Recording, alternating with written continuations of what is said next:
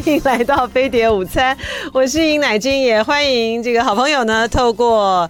来看我们的这个直播啊，YouTube 联播网、飞碟联播网的飞碟午餐来收看我们的这个直播。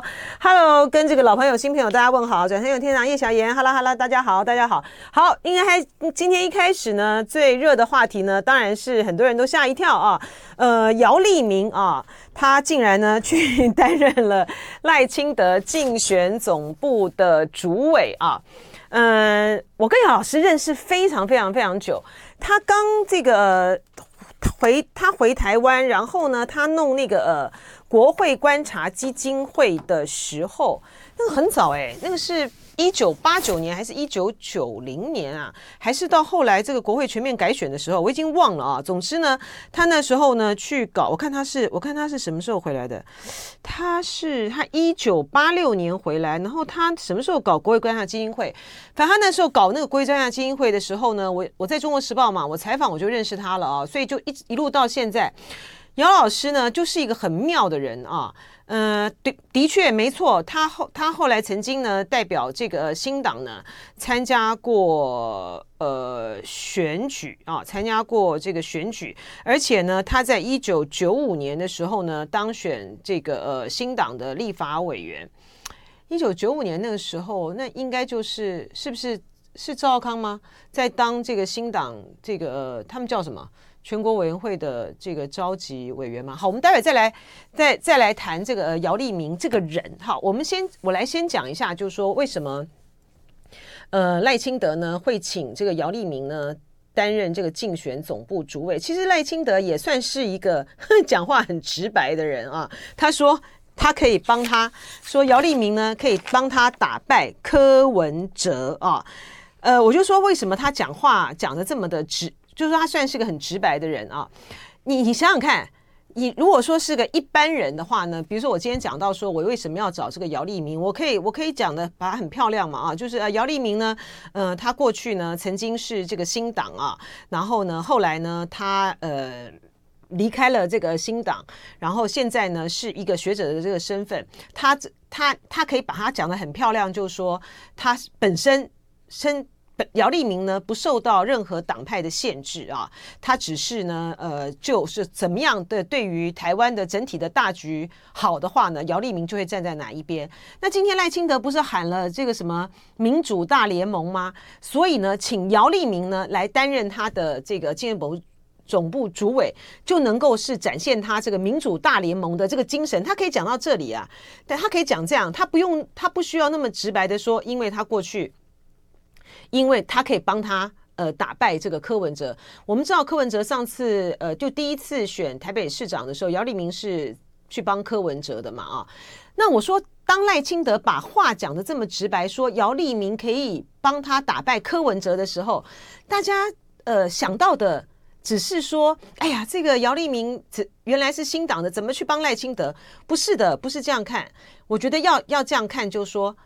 民进党呢，就是把柯文哲呢锁定为在这场总统大选里面最重要的对手。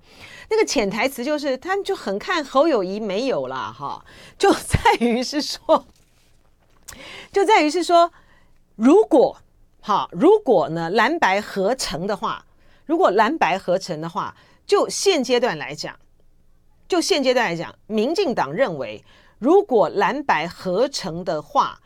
这个柯文哲作为正的，呃，侯友谊当副的几率是大的，哈，那所以呢，他就还是把这个柯文哲呢锁定为最重要的这个对手啊，因为柯文哲比较难打，好，这第一个。第二个，如果蓝白不合分裂了的话，哈，他们也会认为柯文哲呢是最重要的这个对手。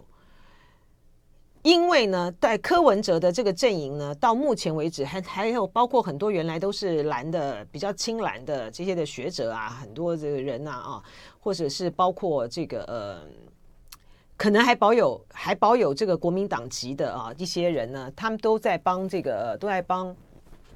柯文哲操盘呐，哈，操盘不，或者是，或者是说不要讲操盘啦，就说再去带这个风向啦，去导这个，他们都很相信，就说你只要大选一开打了，这个之后，假设蓝假设不合的话呢，那柯文哲呢，他会在这场的大选之中呢，他保持到最后的这个呃领先的态势。我讲的是说会赢过这个侯友谊啊，所以呢，侯友谊的这一组呢，嗯，基于过去呃蓝军呢不和，然后呃陈水扁当选的惨败的惨。蓝军当选，呃，蓝军不和啊，泛蓝不和，非绿不和，使得陈水扁呃当选的这种惨痛的经验，所以这一次的选举呢，一定会在最后一个关头。虽然你们现在大家都讲说这个侯友宜弃不掉，可是呢，会做出这样的一个选择啊。这就是呢，这个呃，民众党呢，他们也在深信说，中间选民呢是中间选民呢，今天呢，他是一个不可以被。不受政党摆动的哈，所以说今天如果说柯文哲他不透过一个让大家能够接受的一个公平公开的一个方式的话，贸然的哈就是屈服了哈，跟这个呃国民党和的话，这些选票就会跑掉了哈，这些中间选民就会跑掉了，跑掉了，他不然就回到了呃民进党的阵营，要不然呢他就不投了哈，这是他们的想法啦，所以这个民众党阵营的想法，所以他们认为说。如果蓝白不合，最最终呢，嗯，侯友谊呢，侯友谊国民党的阵营会第一次面对到你们你们呃传统的蓝的阵营的人呢，所没有想到的，他会被弃掉哈。虽然我不这样认为了哈。OK，好，所以我的意思就是说，他找姚立明，呃，赖清德找姚立明担任这个呃竞选总部主委的，他的最重要的意义就是。呃，民进党呢不把侯友宜看在眼里、啊，就是说他们觉得这个柯文哲当然是他们最重要的锁定的对手。至于如果说这个呃蓝白不合的话啊，其实蓝白不合的话呢，对于民进党来讲，他的操盘的这个策略就很简单。其实有没有姚立明都没差，就是呃他的操盘呢就很简单，他只要把这个柯文哲跟这个侯友宜呢。就是希望这两个人呢打到打到这个呃打到比较平啦，打到比较平哈，嗯，而且呢，特别是呢，现在呢非常的好啊，就是蓝白在这个不和的这个过程之中呢，双方阵营呢都积了非常多的气啊。我们可以看到这个民众党的阵营里面呢也有很多的气啊，就是说什么赖说什么呃柯文哲那天他们在收到了收到了呃。这个呃，讨论那个朱立伦啊，跟他们讲的就是说，另外的一种方案的时候，就是呃，民调，然后民调占百分之五十，然后呃，什么日本的日本式的啊，小鸡选母鸡占百分之五十，然后这个呃，德国式的啊，这个政党支持度占百分之五十，说说在说在里面呢，谈到说有人哭了哈，我说有这么的有这么的。有这么悲壮吗？有这么气愤难平吗？说那个柯文哲讲到说，我愿意让，只要正只要在这个正负这个误差百分之三以内的话，他愿意礼让。说大家这样谈到这种到哭了哈。然后民众党很多人都非常的气哈。这一段时间来谈，国民党人这边也很气，觉得说，呃，你柯文哲呢就这样子看，就这么的看这个侯友谊没有哈。然后民众党那边也很气，觉得国民党欺人太甚哈。特别是因为这双方的阵营现在大家已经就是很不愉快了，非常不愉快了哈。所以到了大选一开打的时候，一定会很厮杀激烈的。这个就是非常的、非常的符合嗯、民进党的操盘策策略了哈。最好你们两边呢，大家都鼓了一股气哈，然后呢，搞得呢这个侯友谊呢也气不掉，然后柯文哲呢也在那边苦苦挣扎哈。但是呢，但是呢，也不能够让两边不能够让柯文哲太强。啊，也不能够让侯友谊太弱哈，否则的话呢，如果这个柯文哲太强了，那侯友谊到后来真的被气饱了，那这赖清德就就跳嘛哈。所以说他只要只要是蓝白不合的话，他就比较好操盘啦。这就是回到两千年的时候，这个呃连扁宋哈，就是这样的局面一样。当时呃，我跟这个呃邱毅仁。就是我们那时候真的是跑新闻嘛哈，我们跟邱义仁的呃跟邱义仁的保持的关系呢是非常好的哈，呃我那时候呢在这个可以就是进出这个他们的这个竞选总部，那而且柯文对于邱义仁来讲，这种这种算什么操盘策略？这就是阳谋啊！这种这种操盘策略，这就是阳谋啊！他他就是要把他只要把这个扁宋哎不是连送啊能够维持的。维持着一个比较，就是连不要太弱了哈。那宋是非常强的啊，宋那时候呢，他这个国民党的很多的这个组织呢，都倒过去。都倒拿国民党的钱哈，都倒过去帮这个宋楚瑜动员的啊！而且呢，如果不是这个新票案的话呢，这个宋楚瑜呢就更势不可挡了哈。国民党搞出这个呃新票案，就是为了要去拉这个宋楚瑜。但是你看到新票案对他也没有很大的，也没有很大的伤诶，他也就过，他也就过了一关一关。最重要的是因为呢，最重要的呢是因为国民党的组织还是很强哈，就是呃在当时这个连先。呃，他们在选举的时候呢，还是发动了非常多的这个，这还是有，还是有效，还是有效用了的啦。就传统的组织还是有效用的，而且这个那时候的操盘的人呢，这个黄正雄，这个国总统府的副秘书长，其实原来这个民进党呢是很是很有点害怕的哈，因为黄秘书长呢，他就是黄正雄呢，他在这个操盘上面呢，他非常非常的有经验啊，可是没有办法哈，就在于是说。嗯，国民党的很多的组织呢，就是被松动了啊，就是他就是被这个宋楚瑜他累积他这个、呃、国民党的这个秘书长，然后省主席、省长的任内呢，他的那个桩呢布得很强哈，布得很强。省省长有很大的这个资源呢，他就是他是真正的有有银弹的实力的，他甚至是有组织的实力的，而且那时候呢，去帮他的很多的。这个台面下的这些国民党的这些立法委员，他们都是现任的立法委员哎，所以我的意思是说，在这种情形之下，哈，这个国民党呢，你看那时候在开票的时候呢，其实邱毅人就有讲一句话啊，我讲的是两千年的，邱毅人讲一句话，他们看那个开票，其实很快，大概在五点多。五点多的时候，你就看到连战，其实他就称呼其后了。可是宋楚瑜跟这个呃，宋楚瑜跟陈水扁呢，还是咬得蛮紧的啊。那他那时候其实他们是有点担心的啊，就是觉得说哇，这个连战呢比想象中的来得弱哈。可是无论如何，总是弃不掉嘛哈。所以这个就是就跟你讲弃不掉嘛哈。那就是说，对于民进党来讲，你们大家看到今天他请这个姚立明。呃，担任竞选总部主委，蓝营的人是不是心里面呢，应该要七上八下呢？因为他们把柯文哲当做主要对手，而不是侯友谊。当然，网友了哈。刚才呢，我们因为我讲到这个呃两千年的这个总统大选啊，然后呢，呃，民进党的这个策略，然后有网友就说，呃，这个两千年呢，宋先呢就是被这个民调做掉了啊。我觉得其实真的不是，因为我曾我曾经有讲过了哈，就说在两千年的时候，因为那时候我在呃我在中国时报嘛哈，我很记得很清楚啦。我们报社自己的民调呢，就是做连战是会赢的，但是他那个那个就是萨卡都啦哈，他的幅度呢并不大哈，就他的领先的幅度并不大。那时候民调不是封关了吗？然后呢，我就说我们的这个余纪忠董事长呢，余先呢就非常的英明啊。余先就看了那个民调，我们报社自己做的民调啊，然后他就说他觉得民调不准，然后他就觉得说是陈水扁会当选，所以多么的多么的英明哈。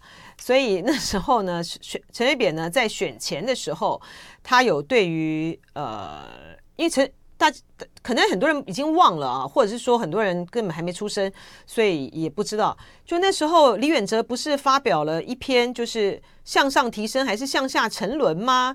然后那个对那个对于选举的来讲是是有非常重大影响的啊。然后呃，陈水扁呢，他就是于先就觉得说陈水扁这个胜胜券在望啊，所以他对于陈水扁在选前的时候，报倒数。一天两天我已经忘了哈，那个、他讲的有关于呃两岸关系未来谈话就非常非常的重视嘛哈。好，所以呢呃我们回到这今天啊赖清德他公布的竞选的这个组织架构，就姚老师呢是姚立明啦，是担任竞选总部主委，那他就讲了大白话，赖清德说他可以帮我打败这个柯文哲了啊。嗯，那至于说姚立明呢，为什么他要去担任这个竞选总部主委？姚老师就是这样子的一个人，你知道，大家知道吗？他就是一个很，他一个很特别的人，他还蛮妙的啊。他，他呢，嗯，他，我们就是认识非常久，然后呢，他在这种呃。政治意识形态上面呢，你要说他有一个很固着的这个呃政治意识形态的这个认同呢，也不是哈。但是呢，他在就是说，你说新，你说这个呃有那种政政治意识形态呢很固着的人哈，比如说呃向来就是主张这个一国两制啊，两边要统一，比如李敖就是哈，李敖就主张这个一国两制啊，要要这个统一。这个育老有主张一国两制吗？我又不太，我也不，我已经有点，我我不能够这样子讲哈。但是呢，比如说新党哈，这个郁慕明主席呢，呃，前这个主席呢，郁主席，他们就是很主张这个呃统一的哈，就是说统一的这个意识形态，它就是很凝固。但是姚立明不是，姚立明就不是那个样子了哈。他每个阶段呢，再去支持。不同的人的时候，比如他曾经是新党，然后后来呢跑去呢帮这个柯文哲这个呃操操盘的话，他都有他自己的一套的这个、逻辑了啊。然后呢，姚老师呢，他那个不知道怎么讲哈，就说柯文哲呢是有很轻微的雅思伯格症，在姚老师呢他自己有一个认知上的，我已经忘记他那个是他那个是有专有名词的啊，他很特别哦，他是这样的人，他是嗯。比如说，你今天他已经认识我家，比如说他认识尹乃菁很久了，对不对啊？他认识我非常久，但是呢，他对于假设啊，大家平常呢都叫都叫我乃菁啊，都叫我乃菁。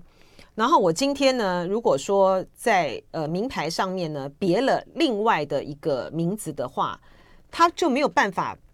把这个呃乃菁跟我这个名牌上的这个名字啊，随便了哈，讲比如说牛奶啦，或是什么样的好了，milk 好了啊，他就没有办法把这两个连接起来。真的，他真的是这样子的人哎，很很很诡异吧？好，然后呢，这个所以很妙啊。然后呢，姚老师他自己也讲过啊，他是那种呢会这个在在这个家里面呢啊，哎，他会。比如说呢，呃，他会，比如说，呃，这个都都没有穿衣服，然后对着这个呵呵 对着这个墙，或者是对着一个虚空这样子演讲的人哈。然后呢，他也会呢自己呢到这个卡拉 OK 哈，然后去唱歌，就是为了叫过瘾的人啊。就是说，姚老师他在呃，他是他们家，他是他们家里面呢，就是念书念得最不好的一个人啊。他小时候呢，就是那种呃。就作怪了哈，很多很很多很很多很多样的这个事情啊，所以常常常常在念书的时候呢，要不然就被退学了，要不然就被如何，所以他搞到十几岁啊，十九岁啊，才真正的去念了高中吗？还是念了这个大学啊？所以他求学的这个历程呢，是非常的曲折的啊。但是呢，他他这个他是不是一这种是不是也叫做雅斯伯格啊？还是有一种认知上面的这种协调？当他呢专注下来做一件事情的时候呢，他就非常的这个专注啊。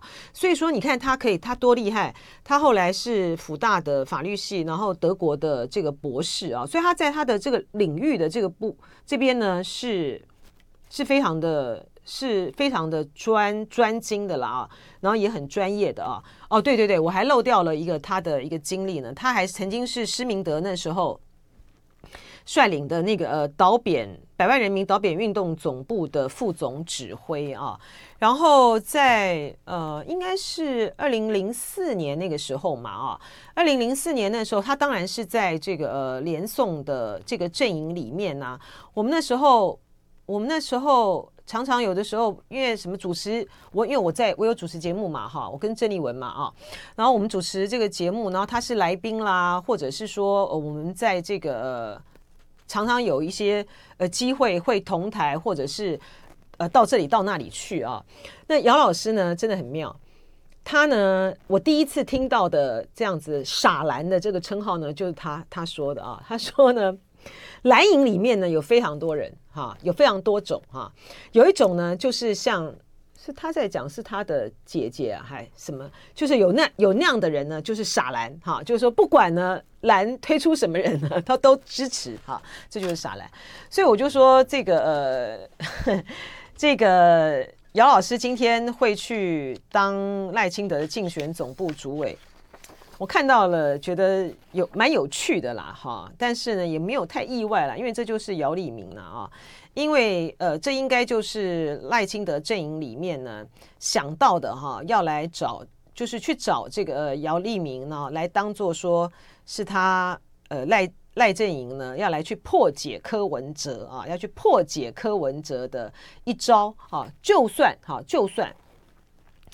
就算我觉得这个柯文哲当时的这个当 当时的这个当选啊，其实嗯不见得啦哈，是姚立明操盘的这个功效哈。但是无论如何，他摆到这个把姚立明摆到这个位置上面去的时候，竞选总部主委的时候，呃，他有多方面的代表的这个意义嘛哈，他也是一个很重要的一个话题。实际上的操盘人应该还是邱毅仁他们这些人呐哈，不是姚立明了啊。呃，就是新潮流系了哈。那我这样想说，这次拉巴已经很久很久很久很久没有操盘了哈，已经没有介入到这个实际的政治运作了。他虽然都一直以来都是赖清呃，都是蔡英文呢很倚重的大哥啊，真的是大哥啊。可是哇，挂上名字哎，决策委员会的召集人哎，邱毅仁哎哈，邱义仁就是他就几招哈。第一招呃就是。你看，他如果这次二零二四年，距离二零两千年之后的二十年，他又再一次的操盘，又能够再一次的让这个呃福龙 哈，让赖清德，这可是新潮流第一次啊！新潮流都是当老二的啊，新潮流第一次呢，由他们的这个太子哈，要不得了了哈，第一次要来当老大了啊！真的是不是能够把这个新潮流的赖清德呢扶上总统宝座啊？就是。邱义仁的考验了哈，能不能够再让这个非绿阵营分裂啊？还是那一招？第一个，第二个就是割喉割割到断哈。新潮流就邱义仁的操盘就是割喉割到断呐、更何况呢，民进党呢经过了这个蔡英文的八年执政的时候之后，所有的资源呢都掌握在这个手上，而且变本加厉啊。现在他们拥有的这个技术各方面呢，就资源呢就更成熟了啊。所以就一定是割喉割到断的啦，所以这个大家不要去抱持着那种侥幸的这个心理呢，觉得说嗯蓝白如果不合的话呢，呃有什么关系？这个国民党这次输了又怎样？哈，国民党这次输了又怎么样？以后呢徐图再起，呃之后呢他们还有卢秀燕，还有这个呃蒋万安，或是 whatever 不知道什么人哈，那你再让 你再让这个赖清德。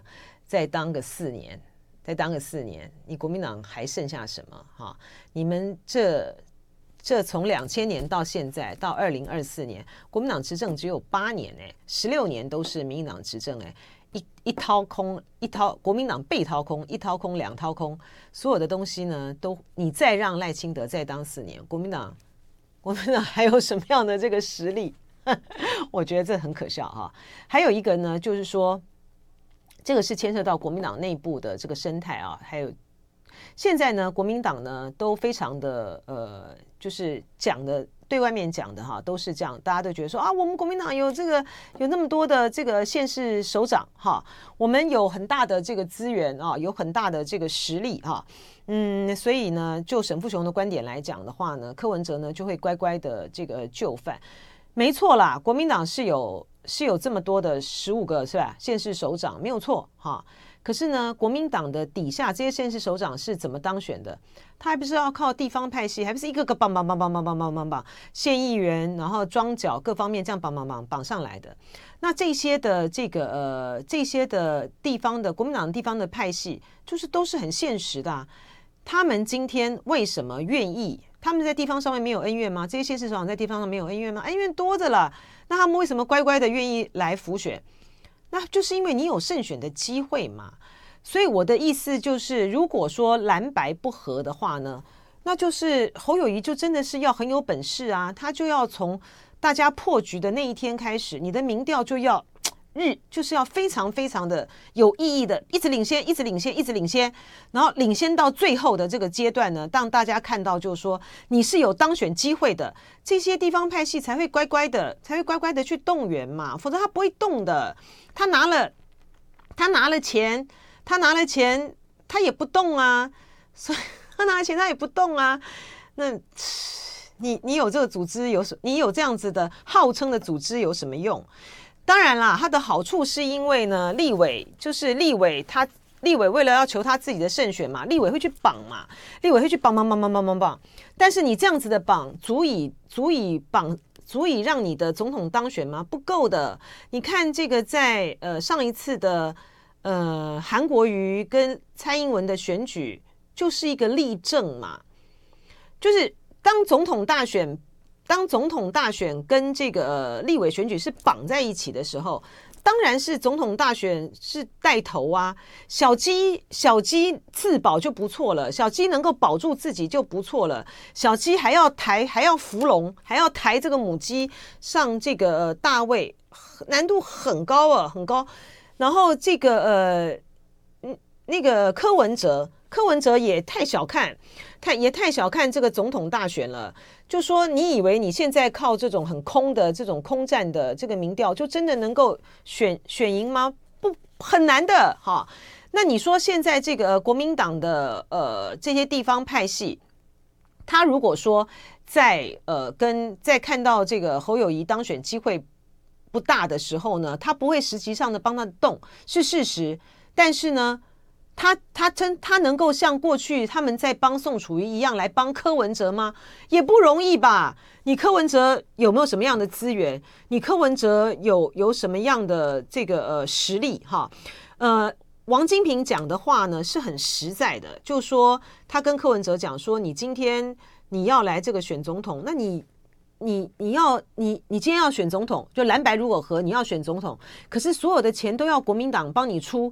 这样也也是不合理的啊，这样也是不合理的嘛，哈。但是民众党有没有钱？民众党没有钱，哈，民众党没有钱。地方上面的的动员，我不是讲买票哦，地方上面的动员不要不要钱吗？当然要钱呢。我今天搞一个场子，我今天搞一个不管是米粉啊米粉的聚会或什么什么什么各种各样的聚会，动员游览车不要钱吗？都要钱呢，都要钱呢。这些的钱哪里来？好，而且呢。特别是呢，当蓝白不合的时候呢，你那个捐款就少了，你那捐款就很，你那捐款就少了。这个为什么企业界或者是说，不管是台面上或是台面下，他为什么要去押宝给一个这样当选几率不是很不是很大的人？哈。我当然觉得啦，哈，就说选一个总统大选有很多种不同的这个选举方式，不见得是要是要花这么这么这么多钱啊。但是呢，总统大选呢是不容小觑的啦，哈。就说你现在在你这个呃民众党呢，你也没提多少这个区域立委的这个情形之下，哈，你要靠这个呃你柯文哲的这样子的空战的这个力量，然后你现在的。这个车子呢，到全全台湾各地去去这个选举，就能够去掀起足够的这个风潮，让你能够当选。我觉得他也太小看这场选举了啊、哦，嗯，所以形势就是如此喽。好，然后呢，再讲一下这个柯文哲，他昨天讲了呢一个很有趣的话，我觉得他讲的是事实，但是呢，他也要反问他自己啊。他就说，因为呢，他昨天呢，他讲的是这样。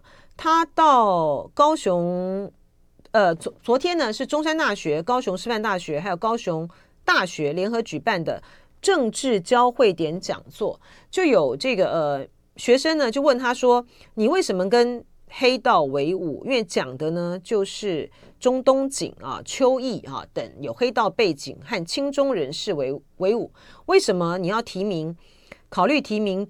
呃，徐春英担任不分区立委，讲到黑道的这个部分呢，柯文哲呢就超不爽。他说呢，嗯，你有听说五年来，你有听说过中东锦做过什么坏事吗？不能要，不能要利用人家的时候就说他是社会贤达，不要的时候就说人家是黑道吧。哈，他说，呃，你要不要去问问看蔡总统？哈，副总统赖清德见过颜清标次数有没有比我多？那我们也要反问赖。我觉得柯文哲讲的对，但他也有他讲错的地方。讲错的地方在哪里呢？不是讲错了。他昨天在回应学生，学生问他说：“高雄了哈，呃，高雄的学生，学生问他说，你为什么跟中东锦、邱毅等有黑道背景青中人士为伍啊？”讲到中东锦的时候，他就说：“不能要利用人家的时候就说社会贤达，不要的时候就说人家是黑道吧？啊，你去问啊。”他还讲说：“你近五年来有听过中东锦做过什么坏事吗？”这个记者写的说他一度很激动了哈，我是没有看到那个画面了，我不知道他有没有很激动了啊。他说要不要去问问看，呃，蔡总统啊，副总统赖清德见过颜清标的次数有没有比我多？我觉得他讲的没有错，但是我觉得他这个逻辑有问题哈，就在于是说，如果他的标准是。中东锦近五年来，哈有做过什么坏事？如果中东锦近五年来没有做过什么坏事，就代表他他跟这个中东锦接触，不代表跟黑道为伍的话，啊，严清标近五年来没做什么坏事啊，那那为什么不能见他？那为什么赖清德不能？赖清德和蔡英文不能够见他？还有就是，如果说近五年来没有做过什么坏事的人，哈，他都。我们都可以，就是不管他的背景是怎么样的话，那为什么大？那为什么你民众党的人也在批评这个黄成国呢？是不是啊？黄成国近五年来也没做过什么坏事啊，对啊。所以我的意思是说，我本来就觉得，我本来就觉得说，大家一直在那边讲说这个呃，跟黄成国啦啊，跟这个中东锦啦，或者是说这个严清标呢。那个严宽恒在选举的时候被家里面他们被打得这么惨，我觉得这个本来这个这件事情呢，本来就是一个社会观感的问题哈，就是黄成国他的确是有这样子的一个背景啊，他的确是有这样的背景，然后呢，他的确是靠他靠他这个过去的背景以及累积下来的这个人脉关系，他在这个他在。他在这个民进党呢担任这个台北市党部主委，蔡英文的这选举啊，很多都靠这个黄成国啊啊。那可是是当你民进党再去回应这些事情的时候，是你们自己内部先把他打成是黑的啊。然后你这个赖清德，你赖清德呢，不是说要不要跟这些人为伍吗？是你们自己拿这样的标准来去评量的啊。啊所以你今天呢，你就要去承受这个事情啊。那至于中东锦，中东锦的也是很清楚嘛。中东锦他过去曾经是有过这样子的，有过这样的背景，有过这样的记录哈。那他也为他的这个行为也付出代价过啦啊。然后他后来这个选县议员，然后选这个议长，甚至于这个选县长的时候，都得到这么多的呃选民的支持，那就是选民选民认为选民认为他今天他今天呢。他过去的那些背景对他来讲就不是受到这个呃，不是受到，就不对他来讲不不影响嘛。那柯文哲今天的这个逻辑就是有动的，就说你如果说是要拿近五年的这个标准来看的话，我觉得我觉得这这个是有问题的啦。但我可不可以我我是不是因为说跟这些人为伍，然后就是跟黑道为伍？那我觉得这个就是这个柯文哲他要去回答的问题，以及他要去回答学生的这个问题啊。以这个呃脑筋很聪明和辩才无碍的这个柯文哲来讲，我觉得他今天这个回答呢，是不是很不是很不是很好了哈？因为他应该讲说他他的确啊，他他过去曾经有过那个东西，但是他后来呢，这个比如说不管是选县议员啊，或者是说这个什么，他都受到这个选民的这个肯定啦。那呃，我觉得就是要这选举就是一个非常好的一个过程嘛，它就是一个选民检验你的一个，就是你要来接受选民检验的一个过程。那你通过这个检验之后呢，你自然呢，你就可以坐上这个大位嘛啊。那所以大家再去判定这个黑道不黑道的时候，这黑道一票，白道也是一票啊。啊，那你说这个呃。你这是你自己的党，你要你要去建立起来的这个道德标准，是你们自己党对于你们自己党的要求嘛？那呃，民进党他自己对于他们自己党的这个要求是如何？你这个你们党员，当你们党员在那边去攻击的时候，你怎么样去应对？啊，这个是你们自己要去处理的这个问题啊！哈，嗯，然后选民大家都在看嘛，哈，这是一个，另外一个呢？这个实在是，我觉得民，我觉得这个我们这个政府呢，真的是疯了啊！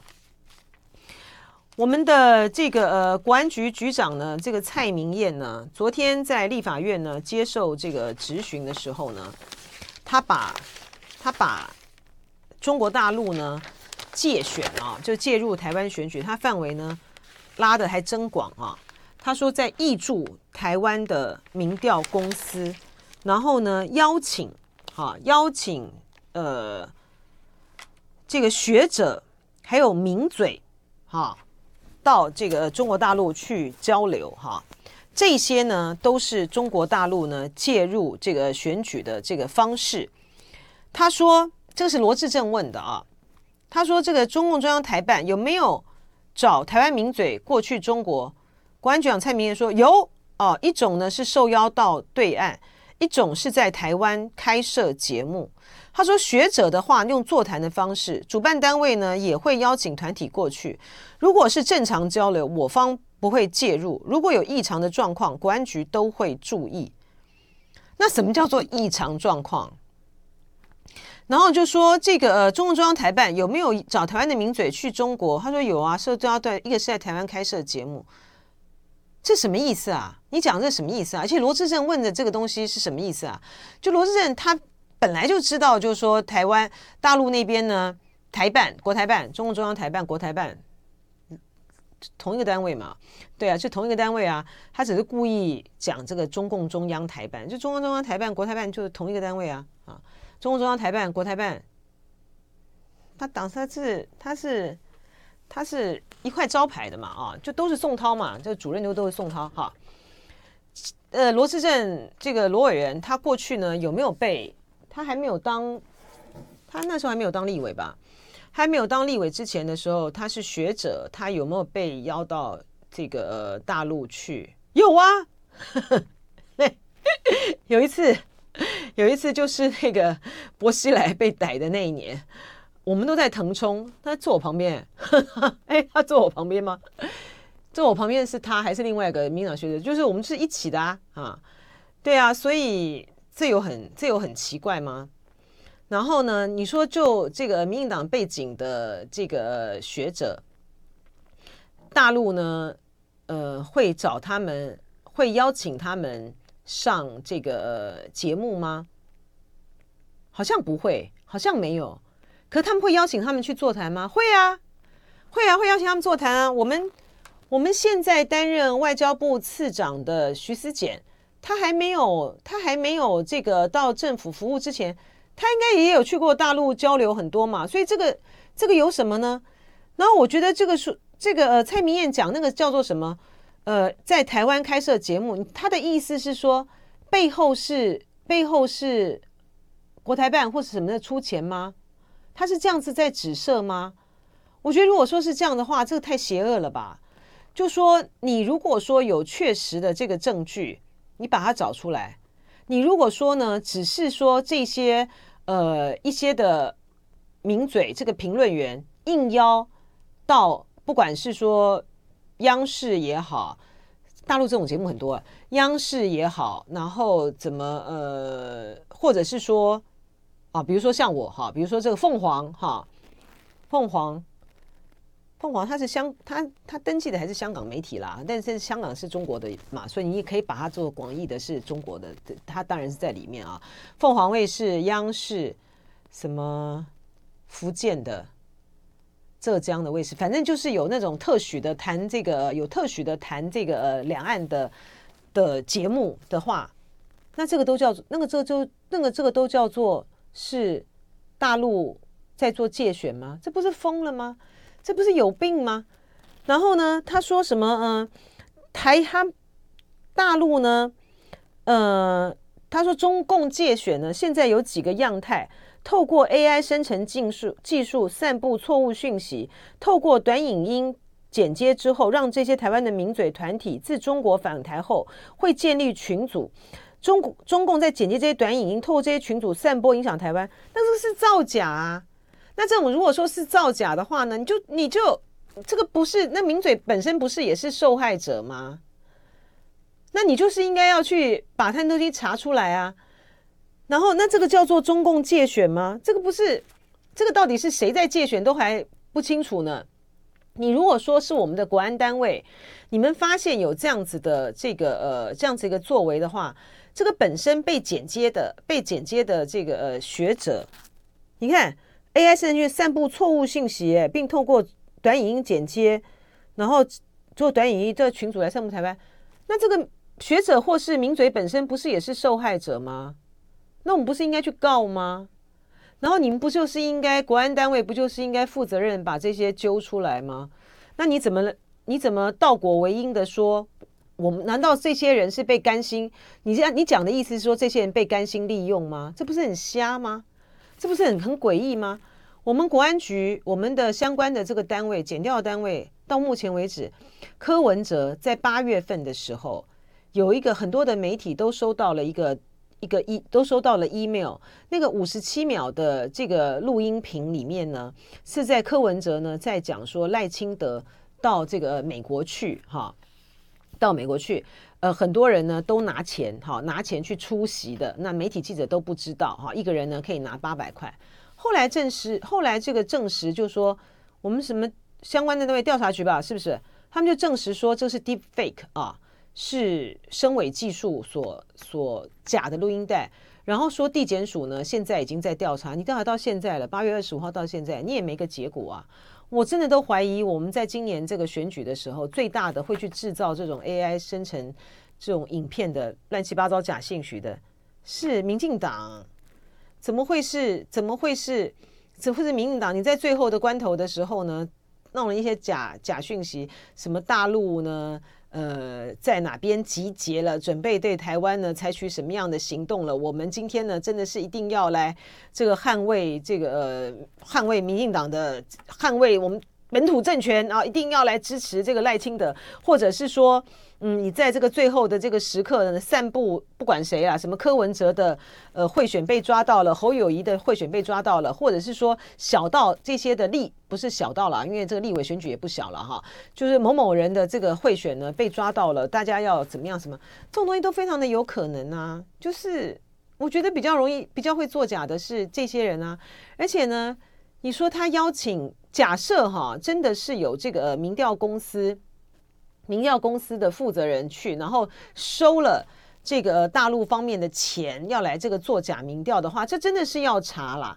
可是你把这个所有的说邀请他们邀请什么学者啦，或者是说评论员啦，到大陆去，都把它当作是这个中国大陆介入选举的一种方式。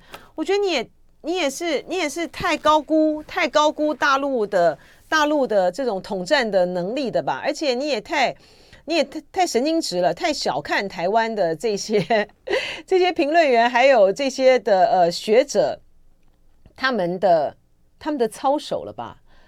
我觉得是有多少人，有几个人真的是愿意拿钱来做这样子的这个事情？如果你真的确实的有证据，就查出来啊，就公布啊，不要去搞得这样子的绘声绘影的哈。好，来来把所有的这些很客观的去分析情势的人呢，都戴上这样子的一个红帽子啊，这是第一个。第二个就是说，台湾真的没有什么太多的这个秘密啦，哈。我们评论的事情，我们现在也这样讲啊。我们被邀请去那边，我们讲的也是这些啊。我们哪有什么，哪有那么多的这个机密的事情？这个就是台湾的，这个是台湾最值得骄傲的一件事情嘛。我们。